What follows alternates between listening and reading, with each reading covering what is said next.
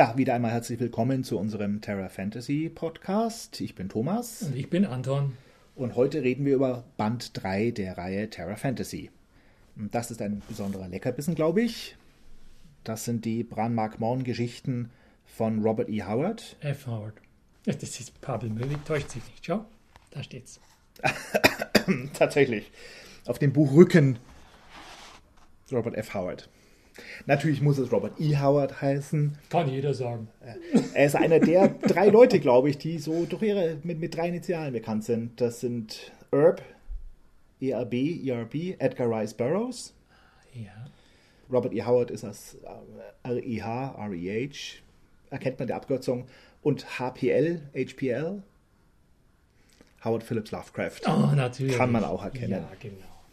Herrscher der Nacht, Originaltitel Worms of the Earth, in einer Übersetzung von Eduard Luxchandel, erschienen im Januar 1975 mit einem Vorwort von Hugh Walker, dem Herausgeber der Reihe Terra Fantasy. Der Band besteht aus ja, sechs Texten, ein Vorwort des Autors, vier Kurzgeschichten und ein kurzes Fragment, das eigentlich nur ein, zwei Seiten lang ist, über das wir dann gar nicht groß reden werden, glaube ich. Das war wohl so, eine, so ein Arbeitsentwurf für einen mehrteiligen Fortsetzungsroman. Man könnte da viel draus machen, aber es war ganz lustig, weil der Held kämpft da mit einer Frau, die sich dann wohl als Hexe entpuppt oder ihn. Naja, das kann man lassen. Das Vorwort von Howard spricht ein bisschen was über seine Beziehung zu den Pikten. Die Pikten. Das war historisch ein Volk im Norden der britischen Inseln, das im 9. Jahrhundert endgültig verschwunden ist. Die heutige Forschung sagt, es ist ziemlich unklar, was das für Leute waren. Entweder waren das Kelten, ja, wie andere keltische Stämme in, in Großbritannien, also die, die Gälen, oder es waren andere Indoeuropäer oder irgendwas nicht Indoeuropäisches oder gar keine einheitliche Gruppe. Man weiß es nicht. Ja, du gehst jetzt so vor, wie ein braver Rechercheur vorgeht, aber was doch wirklich spannend dran ist, was waren denn die Pikten für Howard? Genau. Das hätte ich dich nämlich gerne gefragt. Ja. Bei einer Lektüre ist er wohl auf, auf diese Pikten gestoßen und hat sich gar nicht so groß drum gekümmert, glaube ich, über das, das Historische, was man damals schon über Pikten wusste, sondern hat sich ziemlich viel selber zusammengereimt, wie seine Pikten waren. Ein kleinwüchsiges Volk mit dunklem Aussehen, das dann von den Gälen, den irischen Kelten und den Briten, den gallischen Kelten, verdrängt wurde. Und er hat die Pikten dann in seine eigene Fantasy-Welt eingebaut. Howard ist ja der Autor der Conan-Geschichten. Howard hat ein langes, langes Essay mal geschrieben, ja, über die Entstehung der, der Menschenrassen. Wirklich von, von Anbeginn der verschiedenen Zeitalter. Ganz am Anfang, als es noch ja, Valusien gab und Kul den Barbaren, der gegen die Schlangenmenschen gekämpft hat. Und dann Epochen später das Zeitalter von Conan und Epochen später und Epochen später dann die heutige Zeit. Und die Pikten, die stammen letztlich noch aus diesen früheren Zeitaltern, sind aber arg heruntergekommen. Wie kommt denn ein junger Mann, das war ja Howard damals noch, dazu, sich für so ein untergegangenes Volk zu interessieren? Ich bin kein, überhaupt kein Howard-Spezialist, ich weiß es nicht. Er war Romantiker. Das, das Wort hat es ihm angetan. Und ich verstehe das ein bisschen, weil so wie Howard quasi nur auf das Wort Pikten gestoßen ist und sich dann viel selber zusammengereimt hat, so ging es mir mit den Pikten. Meine erste Begegnung mit den Pikten war über Robert E. Howard. Ich habe zwar die, die Brown McMahon-Geschichten damals nie gelesen, aber das Wort Pikte tauchte immer wieder auf. Man hat ein bisschen das mitgekriegt, es gibt diese Pikten. Und ich war dann auch ach, ganz aufgeregt, als ich im Englischunterricht oder an der Uni, ich weiß nicht mehr wo, zum ersten Mal dann von historischen Pikten erfahren habe. Und da habe ich mir auch gedacht, oh, die kenne ich, die kenne ich. Das war so ein abenteuerliches Volk. Meine erste Begegnung war die mit einem englischen Baumschamanen. Ein kleinwüchsiger Mensch, der mit seiner Familie in der Natur lebte aus Holz kunstfertige Dinge schuf mhm. und behauptete, er habe ein zusätzliches Organ, weil er noch von einer Menschenrasse stammt, von der wir beide jetzt nicht abstammen. Okay. Und also ist es, das mag zwar lustig klingen, aber ich finde das gar nicht zum Lachen. Alle Witzelei ist jetzt bei der Besprechung bei diesen Geschichten von Howard streng verboten. Wir müssen versuchen, dem ein bisschen nachzugehen. Der Howard hatte irgendetwas, das könnte man, wenn man wenn man romantisch veranlagt ist, als Vision bezeichnen. Man könnte es wohl auch als bei einem Schriftsteller als Eingebung bezeichnen. Da ist ihm sein Protagonist erschienen. Aber Protagonisten tun das normalerweise nicht. Und wenn ich nicht diesen Zusammenhang mit diesem Baumschamanen und seiner Piktenbegeisterung hätte. Hat, hat er sich denn, der Baumschamane, auch, auch wirklich, hat er das Wort Pikte verwendet?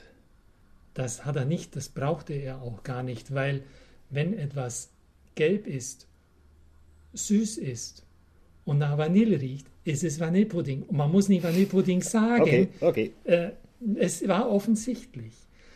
Und die geografische Nähe zu diesem Inselreich, das ja schon für sich schon in gewissem Sinne geheimnisvoll ist mit seiner Geschichte, die tat ihr Übriges. Also für mich liegt es auf der Hand, es ist nicht unwesentlich für das Verständnis von Howard, dieser Sache nachzugehen. Was ist ihm da erschienen? Wie kann es das sein, dass ihm da etwas so aufgeht und sich dann noch als Bran Mark Morn oder wie würdest du den aussprechen, mhm. so bezeichnet? Erzähl, wie geht das? Ich weiß es nicht. Es gibt, es gibt viel Forschung zu, zu Robert E. Howard, die wir beide nicht kennen. Da gibt es bestimmt viele Leute, die das wissen. Den Literaturwissenschaftler möchte ich finden, der sich auf der Weise mit, den, mit dem Funktionieren eines schriftstellerischen Gehirns befasst. Den also, suche ich noch. Wir bräuchten einen Spezialisten.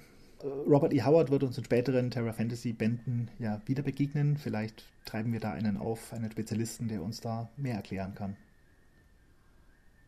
Gut, dann werde ich mich in dieser Frage noch etwas gedulden. Wie haben dir die Geschichten denn gefallen? Sehr gut. Schon, oder? Ich war, ähm, ich war intensiv berührt, mhm. muss ich echt sagen. Obwohl ich für blutrünstiges Zeug, würde ich sagen, habe ich nichts übrig. Hätte ich gesagt, habe ich nichts übrig. Aber er erzählt auf einer Ebene, die, die hat mich echt gepackt. Mhm. Das ist ähm, auch so gekonnt Schon allein die erste Geschichte, wenn ich dazu mal. Wollen wir gleich in die erste? Ja, steig ein. Äh, wie heißt sie? Das verschwundene Volk. Da ist diese, diese Wanderung durch dieses vom Wald überwachsene Britannien. Und während seiner Wanderung, da findet eine Begegnung statt. Könntest du mal darstellen, wie, wie genau war das? Ja, dieser Brite, also ein, ein gallischer Kelte, begegnet im Wald einem Wolf, der von einem Panther bedroht wird. Er hilft dem Wolf und verfolgt dann dessen Spuren, die zweifüßig werden, bevor sie dann ganz verschwinden. Dann wird der Brite von Räubern verfolgt und von Pikten schließlich gefangen genommen. Diese Pikten wollen den Briten töten. Vor allem ein Anführer, ein uralter, angeblich verfluchter Anführer, der behauptet, der letzte seiner Rasse zu sein, und da taucht der Wolf wieder auf. War anscheinend gar kein Wolf, sondern ein verkleideter Pikte. Und äh, setzt sich für das Leben dieses Briten ein, da der ihm auch das Leben gerettet hat. Seine Geschichte mit ziemlich wenig Fantasy-Elementen, aber ungemein detailliert beschrieben. Wenig Fantasy-Elemente. Jetzt wart mal ab. Angenommen, dich schaut ein Mensch an, der sich als Wolf verkleidet. Und dann schaut dich ein Wolf an, der ein Wolf ist. Würdest du den Unterschied erkennen? Ich glaube schon, ja, eigentlich. Ich kann mir nicht vorstellen, dass bei dieser Begegnung mit dem Panther und dem Wolf der Held den, den Pikten, den verkleideten Pikten für einen echten Wolf halten konnte. Das glaube ich einfach nicht. Ich will damit sagen, wir haben sehr wohl ein Fantasy-Element vor uns. Wir hatten auch einen Wolf vor der Nase und keinen verkleideten Pikten. Gebe ich das dir recht. Hat dieser Mensch den nur so gesagt? Man fragt sich dann natürlich auch, was der Panther war. Oder wie kommt ein Panther nach Britannien? Gab es da Großkatzen? Wir sind jetzt ganz in dieser Welt, in dieser geheimnisvollen Welt nach der Eiszeit. Diese Welt ist im, bei manchen indigenen Völkern in Afrika wenig noch, aber auch in Südamerika noch, ich will nicht sagen präsent, aber in gewissen Bereichen noch lebendig. Und dort sind die Menschen überzeugt davon, dass es unter ihnen Zweibeiner gibt, die sich unter bestimmten Voraussetzungen in Vierbeiner verwandeln können. Und ich bin überzeugt, dass uns Howard genau das mit dieser Wolf-Panther-Geschichte erzählen wollte. Mhm. Aber was ich ihm hoch anrechne und was mich richtig begeistert hat nach der ersten Geschichte, er lässt es offen. Mhm. Er, bei der Erklärung, wie das sein kann, dass diese Fußspuren im Wald plötzlich aufhören, was sagt da dieser angeblich verkleidete Pikte? Ich war unter einem Baum, habe mich hochgezogen und versteckt, deswegen hören meine Fußspuren auf. Könnte ja sein. Bloß, ich glaube nie und nimmer, dass das so gemeint war, dass das ein verkleideter Pikte war. Okay. Sondern das war eindeutig gesagt ein Zweibeiner, der sich in einen Vierbeiner verwandelt hat. Gut, einverstanden. So schnell Zustimmung. Mhm. Gut. Dann können wir gleich zur zweiten Geschichte gehen. Da geht das Ganze nämlich weiter, dieses okay. Thema. Die im Dunklen wohnen, heißt die Geschichte. Und wieder ist der Held kein Pikte, sondern ein Nordgermane in römischen Diensten der sich da oben in, in Nordbritannien rumtreibt. Sein Trupp wird nach und nach dezimiert, bis nur er noch übrig ist und wird dann von Pikten gefangen genommen. Er trifft deren Anführer, den er dem Namen nach schon kennt, diesen Branmark Morn. Der nennt sein eigenes Volk, das fand ich interessant, Affenmenschen, die kleinen dunklen Pikten, während die Herrscher dieser Rasse, so wie er, sich reingehalten haben. Das scheint ein Problem für diese Pikten gewesen zu sein oder für die Herrscherrasse unter den Pikten.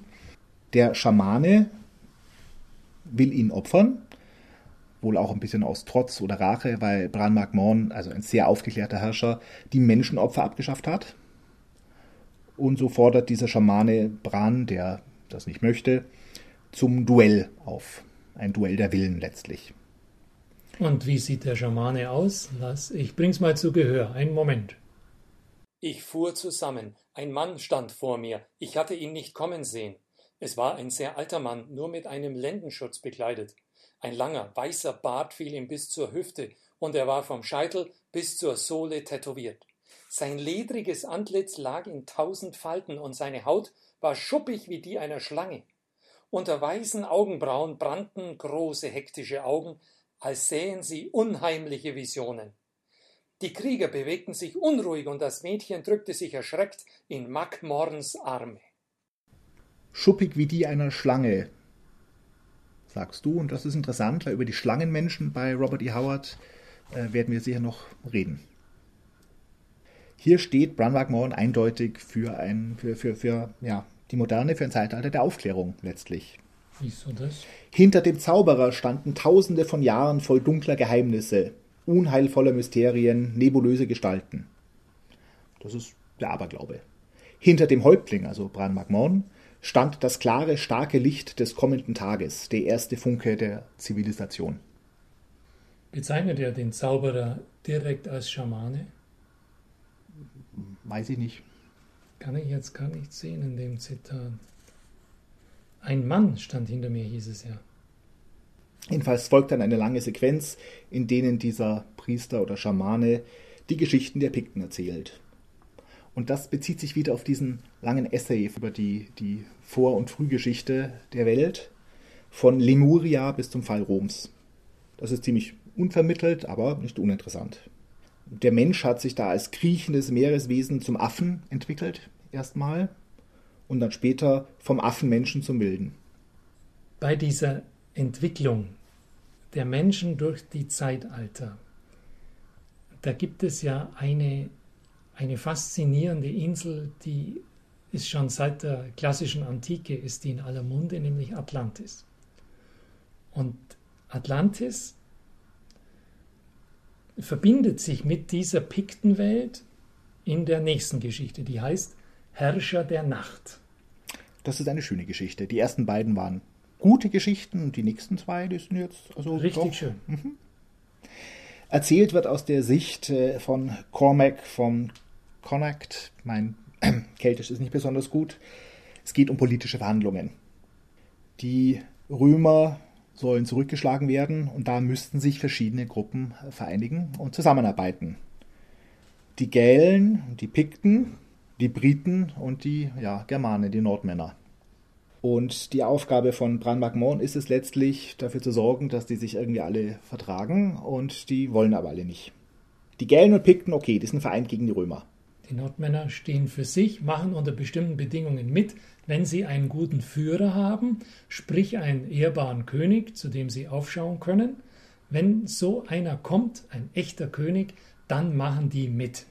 Und das ist die große Aufgabe von Brandmark Mon, die er auf die Schnelle lösen muss, nämlich wie kriege ich vor der Schlacht, und die ist morgen, wie kriege ich einen König her, dass die Nordmänner mitmachen? Und ich brauche die Nordmänner. Die müssen nämlich eine Engstelle in einem Tal, müssen die halten gegen die römischen Legionen und das können nur diese wilden Kerle. Also, ohne wilde Kerle keine Engstelle im Tal, ohne Engstelle keine gewonnene Schlacht, ein König muss her. Ja, in der Gegenwart gibt es keinen passenden König, aber wir erfahren in einem Nebensatz, dass Bran Magmorn selbst von einem Brule, dem Speerschleuderer, abstammt. Das war ein Verbündeter von Kull, dem Barbaren, in einer Zeit lange, lange, lange vor Conan. Da gab es Kull, und der hatte als Freund Brule den Speerschleuderer. Und mit Hilfe eines Schamanen, da haben wir es wieder. Rufen Sie diesen Kull von damals, aus dem Kull von Atlantis, glaube ich. Nicht, glaube ich. Das ist ja. es ja eben. Atlantis, da haben wir es. Ruft Kull zu Hilfe.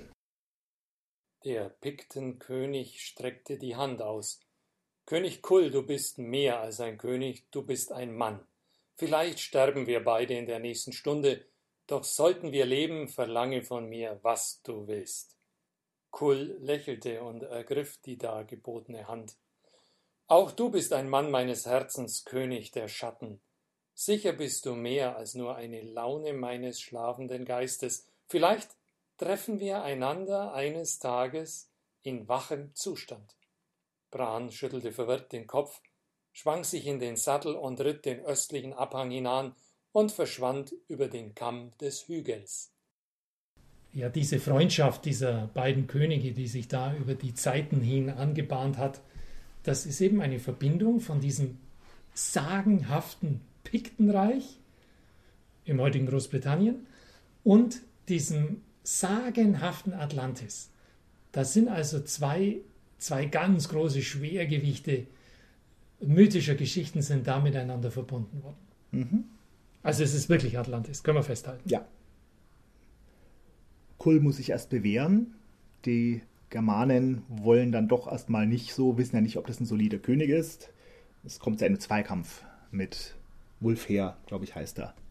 Da zeigt Kull seine große Stärke, schleudert ihn ein Dutzend Schritte zurück und einen halben Absatz danach schleudert ihn nochmal ein Dutzend Schritte zurück, bis er akzeptiert ist als König und Herrscher. Und dann kommt sehr detailliert die Schlacht. Howard gibt sich große Mühe, die unterschiedlichen Waffen, Schilde und Rüstungen der verschiedenen Stämme, Pikten, Gälen, Briten, Nordmänner, zu beschreiben. Jeder einzeln detailliert beschrieben. Dann kommt eine Schlacht, alle Nordmänner fallen. Und das ist von Bran bewusst in Kauf genommen. Der sagte, ja, die, diese Engstelle muss gehalten werden. Der Ausgang der Schlacht muss gewährleistet werden. Und ähm, dann nimmt er das in Kauf, dass die geopfert werden. Noch was zum Thema Religion und Aufklärung. Du erinnerst dich? Von diesem Schamanen Priester, der sagt selber, religiöser Kult ist Mummenschanz. Der bezeichnet sich als zu alt, um auch nur irgendetwas zu glauben. Er glaubt also, dieses ganze religiöse Zeug ist gut, um die ja, Massen zu beeindrucken, aber hält selber nicht viel davon. Das zeigt natürlich, dass Howard das Schamanengeschäft sehr gut kennt. Es gibt wohl keinen Schamanen, der nicht auch Taschenspielertricks zur Hand hätte, um die Massen schnell zu beeindrucken, um schnell Effekte zu erzielen. In Wirklichkeit geht es ihm natürlich um was ganz anderes. Es geht ihm darum, für diesen Stamm, diesen Clan da zu sein, ein hilfreicher Geist zu sein, der auch mal ja mit Taschenspielertricks die Leute beeindruckt, aber in der Hauptsache ihnen hilft, sie unterstützt, sie heilt vor allem. Und diese Bemerkung, die eben zitierte Bemerkung, die würde ich nur dahingehend interpretieren. Okay. Und da jetzt könnte ich gleich meine These anbringen. Mhm. Howard steckt da selber drin. Da bin ich ganz sicher langsam. Erstens diese eingangs besprochene Vision von diesem Bran Morn, der vor seinem Auge ist und nicht wieder gehen will. Diese Präsenz, die er da beschreibt, das ist etwas, was ein, ja, ein Schamane so möglicherweise beschreiben könnte. Howard hat da eigene Erfahrungen. Darf ich schon zur nächsten Geschichte oder bist du da noch mit den Römern? Willst du Nein, da noch ich was bin sagen? doch. Die, die Geschichte die am Schluss, Würmer der Erde, mhm. die hast du ja auch, glaube ich, als nicht nur gut, sondern auch als schön bezeichnet. Sehr gut. Ich finde ja. sie auch sehr schön. Ähm, in der Geschichte tut der Held etwas, das, glaube ich, könnte Howard nicht so beschreiben, wenn er nicht mit eigener Praxis da unterwegs gewesen wäre. Konkret geht er unter die Erde, dort wo die Geister sind, bestiehlt die Geister, nimmt ihnen was weg und geht damit um. Das ist eine vorsichtige Untermauerung einer, einer These, die ich jetzt noch nicht vollständig beweisen kann, aber Howard wird noch öfter kommen. Ich behaupte, das gilt. Aber jetzt erstmal du. Also es ist zumindest sehr authentisch wirkende Mythologie. Ja, Bran ist diesmal selbst die Hauptperson in der Geschichte. Das ist ja sonst nicht unbedingt so. Bran ist verkleidet als Gesandter bei den Römern in Eboracum, was das moderne York ist. Er wird Zeuge, wie auf Befehl des römischen Legaten Titus Sulla ein Pikte gekreuzigt wird. Er schwört Rache. Im Traum erscheint ihm wieder sein Priester, Schamane, Berater, der ihn davor warnt, so Rache zu schwören, nämlich Rache mit den Würmern der Erde. Weil die so furchterregend sind. Ja. Ein kleiner Gruß an H.P. Lovecraft ist da, wenn ähm, auf Seite 112, glaube ich, von Rliech hm. die Rede ist, der sagenumwobenen Insel unter dem Meer, in der der tote Cthulhu ruht. Jedenfalls schwört Bran Rache gegen diesen äh, Titus Solar. Und ist sogar bereit, sich mit den Würmern der Erde zu verbünden. Er geht zu einer Moorhexe, so nenne ich sie mal, die in einer etwas traditionellen Szene vor Schreck ihren Krug fallen lässt, als er seinen Plan nennt, nämlich zu den Würmern der Erde zu gehen. Sie verlangt als Preis für ihre Hilfe eine Liebesnacht. Kein Spaß. Die Frau ist nämlich ein Mischwesen, oder? Mhm. Das ist nicht so wie bei, bei John Jakes im letzten Band, dem sich die Frauen einfach nur so an den Hals schmeißen und ähm, ja, das gönnerhaft irgendwie annimmt. Hier ist das schon ein hm, bisschen gruselig. Ja. Trotzdem eine eigentlich schöne Figur, diese Moorhexe. Selbstbewusst, weiß, was sie will. Und sie verändert sich auch. Sie ist nicht so schablonenhaft. Sie mhm. ist was Eigenes. Mhm. Und jetzt geht es eben unter die Erde. Es gibt da eine unterirdische Kammer mit einem Altar aus Schädeln. Ganz stimmungsvoll beschrieben. Langsam, langsam. Er kriecht in ja. einen Gang ins Zentrum eines Tumulus. Dort ist eine Kammer mit Platten belegt. Die Platten löst er aus. Richtig, richtig. Dann steigt er über ganz schmale, glitschige Stufen in die Tiefe hinab. Für menschliche Füße viel zu klein, als genau. wären sie nicht für Menschen gedacht. So ist es. Und das Licht Stimmt. schwindet immer mehr. Seltsames, fluoreszierendes Leuchten weist ihm den Weg. Und dann kommt dieser Altar mit diesen Schädeln. Mhm. Das ist da Hammer. Ich sag's dir. Howard spricht da aus eigener Erfahrung. Jedenfalls nimmt er ein Idol von dort mit und bringt es ans Tageslicht. Ah ja, er spürt, während er zurückschleicht über, durch diesen Gang mit diesen kleinen Stufen, wie die Finsternis nach ihm greift. Unglaublich. Mhm. Unglaublich. Der kann wirklich schreiben. Mhm. Der kann schreiben. Ja, keine Frage. Und gut ist, dass wir erst danach erfahren, was er eigentlich mit dem Teil will. Ja, genau. Im Prinzip will er nämlich diese unheimlichen Wesen erpressen, dass sie für ihn was tun. Wir wissen noch nicht genau was. Ein schlauer Bursche. Das Ähm. darf schon verraten, er soll sich die Römer vornehmen. Ja. Und erst dann kriegen sie ihr Idol wieder. Naja, damit sie es aber nicht gleich bei ihm finden, muss er sie erstmal verstecken. Er geht zu einem See und versenkt das Idol tief im See. Obwohl da vielleicht ein Monster haust in diesem See. Man Mhm. weiß es nicht. Dann geht er mit dieser Wehrfrau, dieser Moorhexe Atla, zu den Würmern der Erde. Nach unten. Stufen, viele Stufen. Wo diese Würmer der Erde die Stufen nicht länger brauchen. Früher war es anders, heißt es. Und trifft dort unten, sieht nur viele, viele leuchtende Augenpaare im Dunkel und so vage reptilartige Eindrücke. Und das sind letztlich Nachfahren, also das waren, die waren mal menschlicher und sind jetzt zu Würmern, Reptilien, Schlangen geworden. Und das erinnert an die Schlangenmenschen, die schon bei Kull eine Rolle spielen. Kulls Widersacher in den bekanntesten Geschichten waren ja gestaltwandelnde Schlangenmenschen. Und warum gehen die unter die Erde? Die Menschen wollen sie nicht mehr haben, dann gehen sie, flüchten sie sich unter die Erde, aber warum werden die dann schlangenähnlich? Habe ich nicht verstanden. Die waren von Anfang an, glaube ich, also ich weiß es nicht, wenn es die Schlangenmenschen sind von, von ganz am Anfang, aus früher Vorzeit, dann waren die schon immer Schlangenwesen. Ach so. Nur halb Mensch, halb Schlange und sind Ach. jetzt ganz zur Schlange geworden.